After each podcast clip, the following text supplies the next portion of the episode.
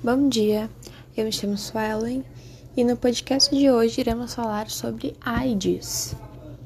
Hoje, dia 6 de 12 de 2021. Uh, AIDS é um dos assuntos muito pautado no, no, nos dias de hoje pelo aumento dos casos na sociedade.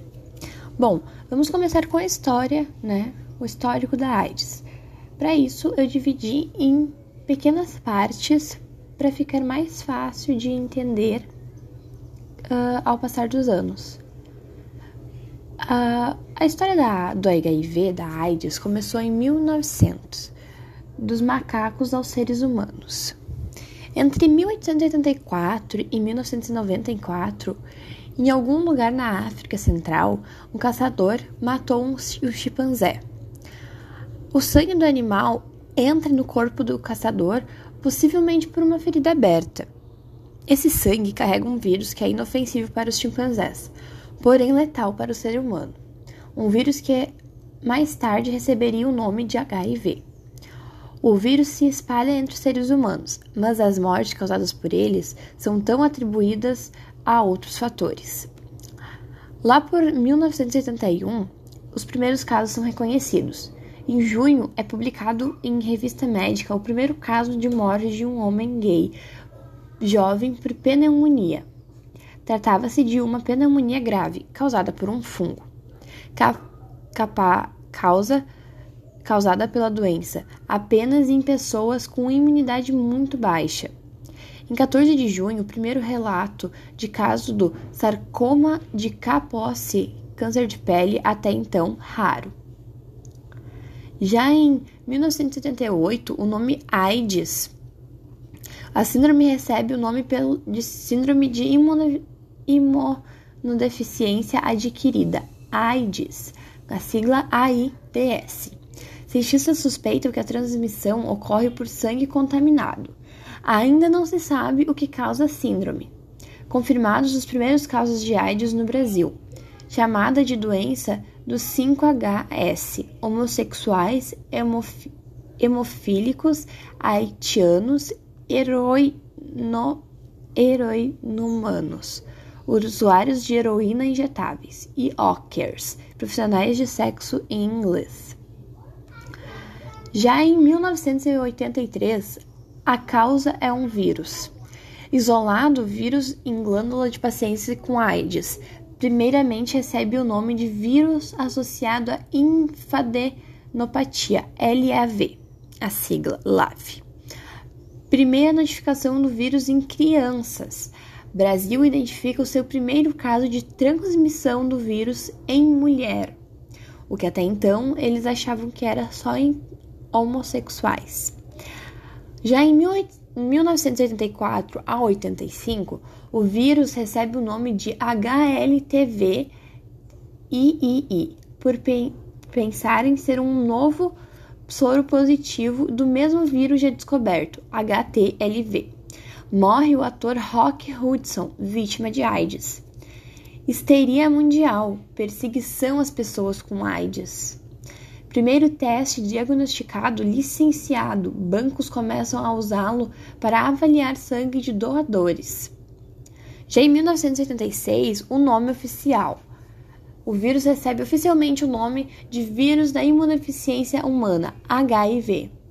Presidente reage em uso publicamente a palavra AIDS pela primeira vez na história. Em 1987, proibida a entrada de imigrantes com HIV nos Estados Unidos. Pesquisadores do Instituto Oswaldo Cruz isolam o HIV-1 pela primeira vez na América Latina. Início da administração no AZT, zidovudina, medicamento usado em pacientes com câncer para tratamento de AIDS.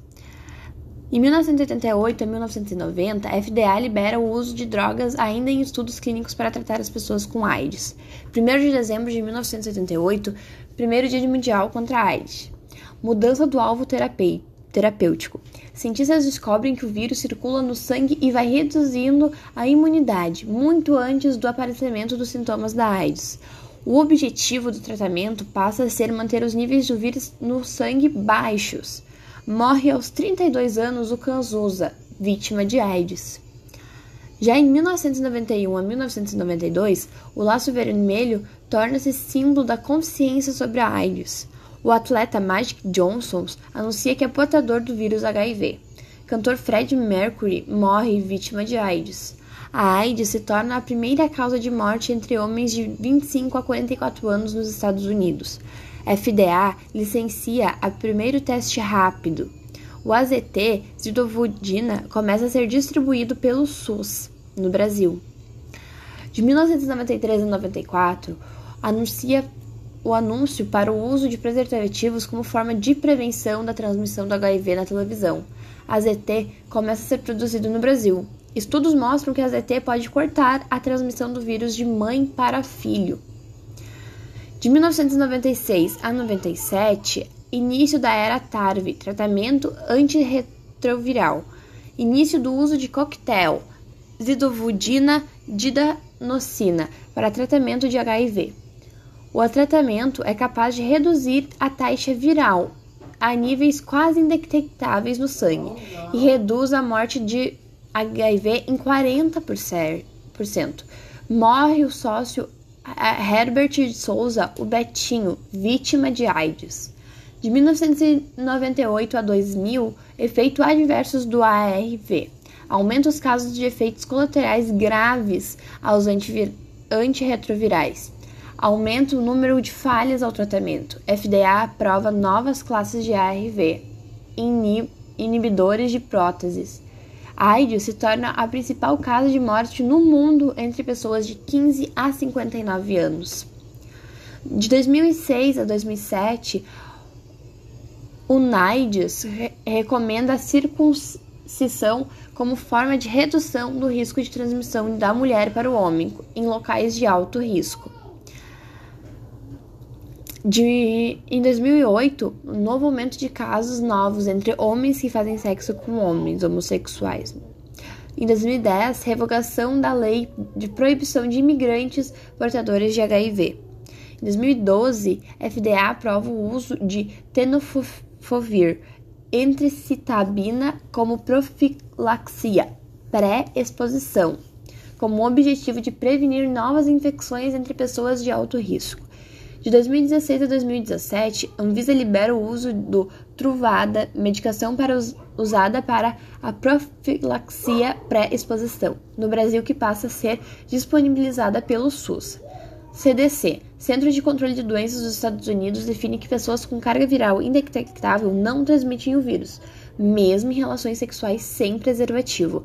É a campanha U igual a U, o, de, o detectable is untransmitible, ou seja, igual a I indetectável é igual a intransmissível. Uh, após isso, né, este resumo, esse pequeno resumo, que foi bem grande, uh, sobre a história da AIDS, a gente pode falar sobre como ela pode ser transmitida. Muitas pessoas acham que a AIDS pode ser transmitida apenas por relações sexuais, mas não. Ela pode ser transmitida por produtos sanguíneos, agulha suja ou sangue não testado, de mãe para bebê durante gravidez, parto ou amamentação, e por sexo vaginal, anal ou oral sem proteção. Os meios de prevenção do HIV são variados. Para a prevenção no contato sexual, a camisinha ou preservativo continua sendo o método mais eficaz para prevenir muitas doenças sexualmente transmissíveis, como a AIDS. Embora o preservativo masculino seja o modelo mais conhecido e de uso mais disseminado, as mulheres também têm a opção de utilizar a camisinha feminina. Seja qual for o modelo, a camisinha deve ser usada no começo até o fim de qualquer relação sexual e nunca utilize o mesmo preservativo mais de uma vez. Na, na prevenção na utilização de materiais perfuro cortantes, devido à possibilidade de transmitir o, o vírus HIV durante o compartilhamento de objetos perfuro cortantes, uh, que entrem em contato direto com o sangue, é indicado o uso de objetos descartáveis. Se os instrumentos não forem descartáveis, como lâmina de depilação, navalha e alicates de unha, é recomendável que não que se faça uma esterilização simples, fervendo, passando álcool ou água sanitária. É importante destacar que os objetos cortantes e perfurantes usados em consultórios de dentista, em estúdio de tatuagem e clínicas de acupuntura também correm o risco de estarem contaminados. Portanto, exige o certi e certifique-se que os materiais estão esterilizados e, se são descartáveis, sejam substituídos. Prevenção no uso de drogas injetáveis. Uh, o uso de drogas injetáveis é um compartilhamento de seringas e uma das principais formas de transmissão do vírus HIV. Durante o contato com, do sangue soropositivo, a seringa contaminada e a reutilização da, pequena, da seringa por terceiros é também uma forma de contágio do vírus, já que pequenas quantidades de sangue ficam na agulha ou seringa após o uso. Se outra pessoa usar essa agulha ou seringa, esse sangue será injetado na corrente sanguínea da pessoa. Por isso, os usuários de drogas injetáveis também precisam tomar alguns cuidados. Ter materiais de uso próprio, seringa, agulha e não compartilhar com outros usuários. Não reutilizar as agulhas e seringas, descartá-las e descartar os, os, instrumentos após o, o uso. Bom, uh, também temos a prevenção em, em transfusão de sangue. O contágio de diversas doenças, principalmente do vírus HIV, através de transfusão de sangue e da doação de órgãos, tem contribuído para que as instituições de coleta selecionem criteriosamente seus doadores e adotem regras rígidas para testar, transportar, estocar e transfundir o material. Esses procedimentos estão garantindo cada vez mais um número menor de casos de transmissão de doenças através de transfusão de sangue e de doação de órgãos. Atualmente, apenas pessoas saudáveis e que não façam parte dos grupos de risco para adquirir doenças infecciosas transmissíveis pelo sangue, como a hepatite B e C, HIV, sífilis e doença de Chagas, podem fazer a doação de sangue. Assim, é imprescindível que você e seus, e seus familiares se certifiquem antes de submeter, se submeter a uma transfusão de sangue, de que o sangue e o material hemoderivado foi devidamente testado. Isso quer dizer que se você ou algum dos seus parentes tiverem que ter uma transfusão de sangue, uh, exijam ver na bolsa de sangue se realmente aquele, é, aquele sangue foi devidamente testado para essas doenças e se ele está no prazo de validade de uso. Isso vem tudo escrito na bolsinha de sangue, uh, tudo marcado. Então, se você pedir para o médico, o médico tem a obrigação de te mostrar se está tudo marcado certinho para poder fazer a transfusão ou antes de entrar numa cirurgia, algo assim. Uh, você tem esse direito. Na prevenção de transmissão vertical, gravidez ou parto ou até então na amamentação. É importante que toda mulher grávida faça o teste que identifica a presença do vírus HIV.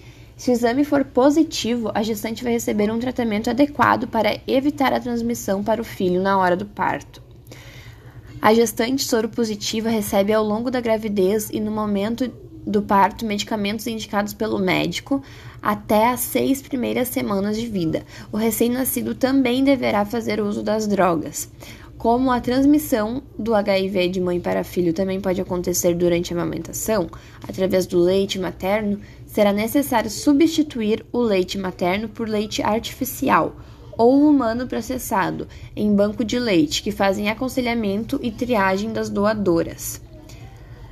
Uh, com isso, nós temos o preconceito de como era o preconceito quando foi descoberto o HIV, antes de saber uh, como o HIV era transmitido.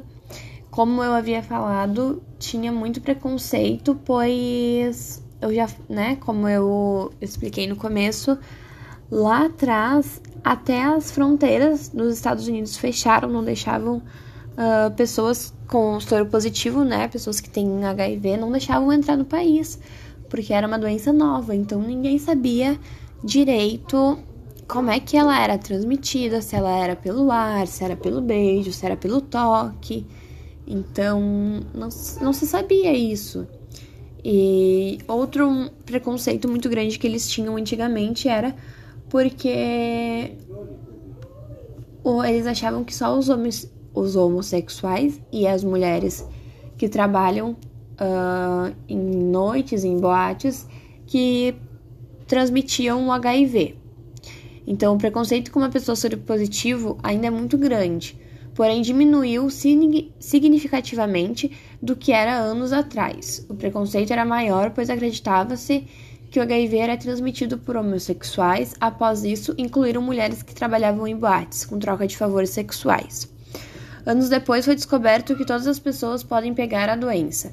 Nos dias de hoje, o preconceito continua pelo medo das pessoas, que não buscam saber mais informações sobre a doença, mas diminuiu muito esse preconceito do que era antes. Então, a gente pode concluir dizendo que sim, existe o preconceito ainda hoje sobre as pessoas que têm HIV, sobre as pessoas que são soropositivas, pelo pois a população não busca se informar muito como é que é uh, transmitido ainda tem aquela visão que quem tem AIDS vai morrer, que não tem tratamento, mas não tem um tratamento, a pessoa pode viver tranquilamente com um vírus inativo no seu corpo, quase indetectável.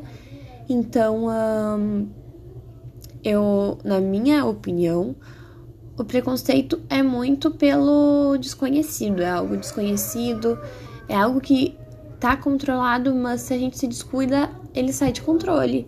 Igual nos dias de hoje, a gente tá tendo um grande aumento desses casos em adolescentes que não se cuidam, então é, é um assunto bem complicado, porque tem o tratamento, mas a pessoa vai ter.